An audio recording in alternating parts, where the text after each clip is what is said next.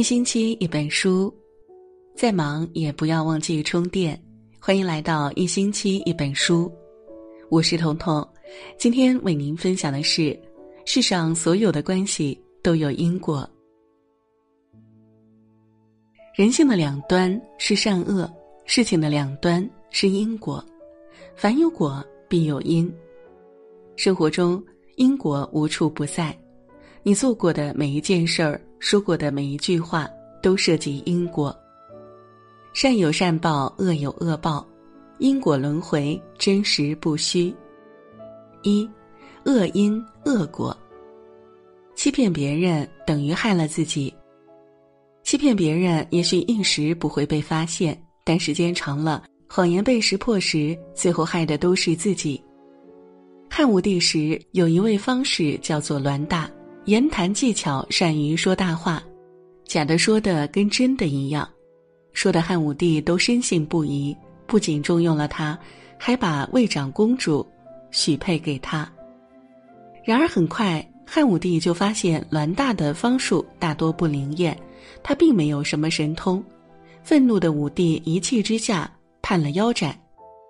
他靠谎言获得了短暂的荣华富贵，都是空中楼阁，转眼成空，还付出了生命的代价。骗别人一次，别人只吃一次亏；当别人识破你的谎言时，你将吃亏一辈子。我们知道，放羊的小孩一次次欺骗信任他的乡亲的后果，就是当狼真的来了，他说真话也没有人去相信他。为人开口需谨慎，莫要为了眼前利益就说谎骗人。当真相出来时，谎言将无处可逃。怨恨别人等于折磨自己。古希腊神话中有一位大英雄叫海格里斯。一天，他走在坎坷不平的山路上，发现前面有个袋子很碍脚，于是他踩了那东西一脚。谁知那东西不但没有被踩破，反而膨胀起来，加倍的扩大着。海格里斯恼羞成怒，拿起一根更粗的木棒砸他，结果那东西竟然长大到把路堵死了。正在这时，山中走出一位圣人，对他说：“朋友，快别动他，忘了他，离他远去吧。他叫仇恨带。”你不犯他，他便小如当初；你侵犯他，他就会膨胀起来，挡住你的路，与你敌对到底。行走于人世间，难免都会有误会摩擦。当别人无意冒犯了你，挡了你的路时，请绕过他，因为你怨气越重，恨便膨胀，路便被堵死了。恨别人与别人无伤。难受的是自己，一直沉浸在别人给你带来的不开心的情绪里，与己无益。心存怨恨的时候，你看什么都不顺心，除了折磨自己，别无他用。失信别人等于坑了自己。人无信不可久立于人间，失信别人，最终都会坑了自己。明初文学家刘基在他的《玉离子》中记载了这样一个故事：说晋阴有个商人渡河时船沉没了，他掉入水中，大声求救。有一个渔夫用船去救他，商人许诺：“你要是能救我，我给你一百两金子。”但上岸后，商人却反悔了，只给了十两。渔夫说：“先前你答应给我一百两。”商人勃然大怒道：“你一个打鱼的，得到十两金子还不满足吗？”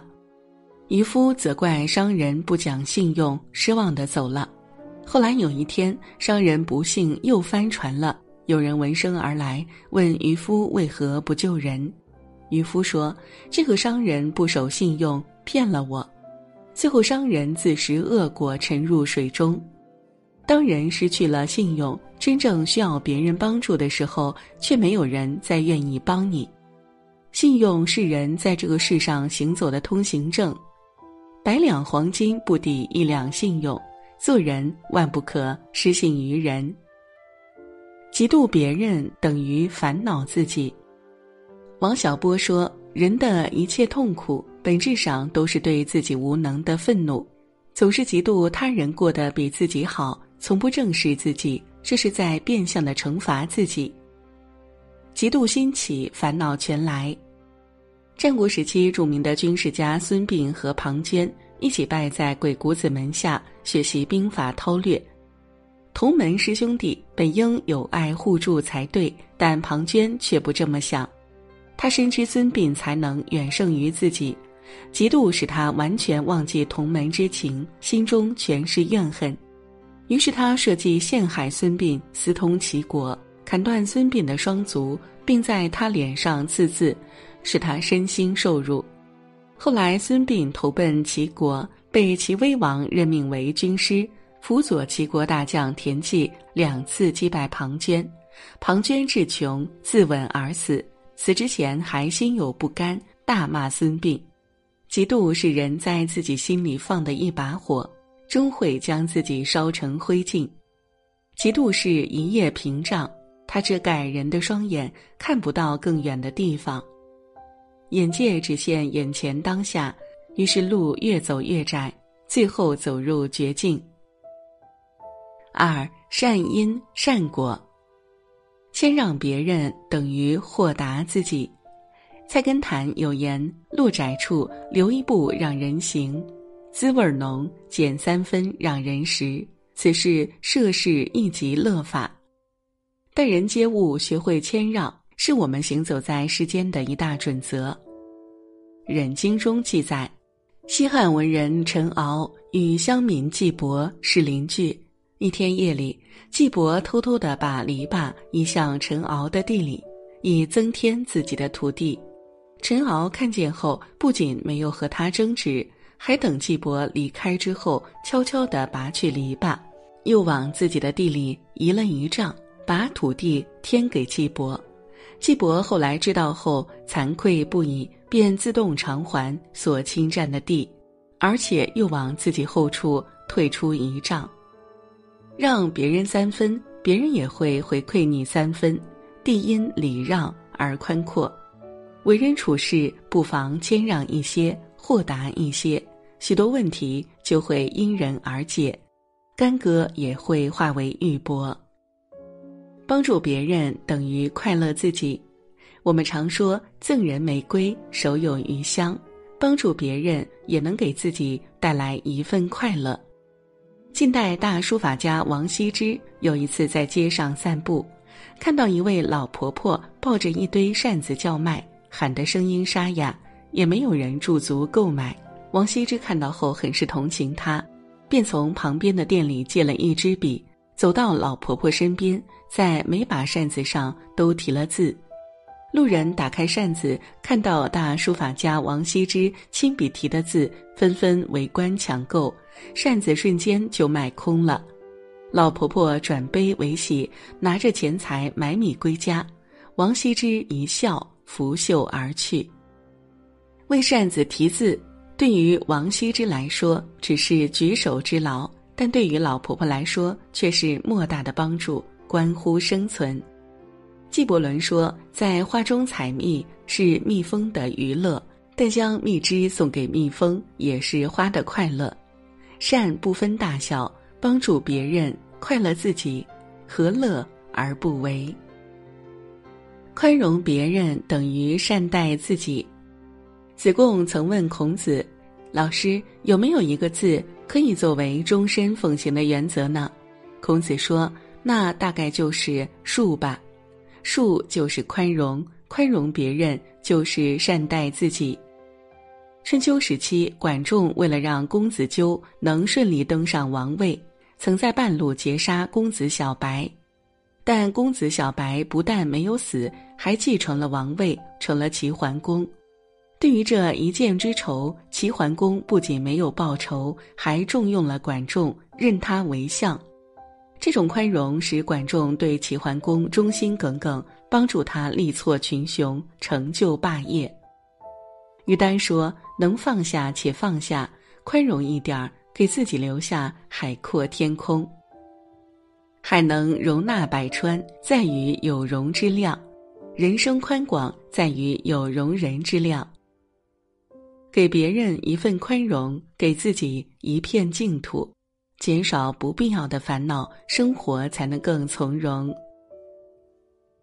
成全别人等于成就自己。《论语》有云：“君子有成人之美，不成人之恶。”人生在世，成全别人，无形中也成就了自己。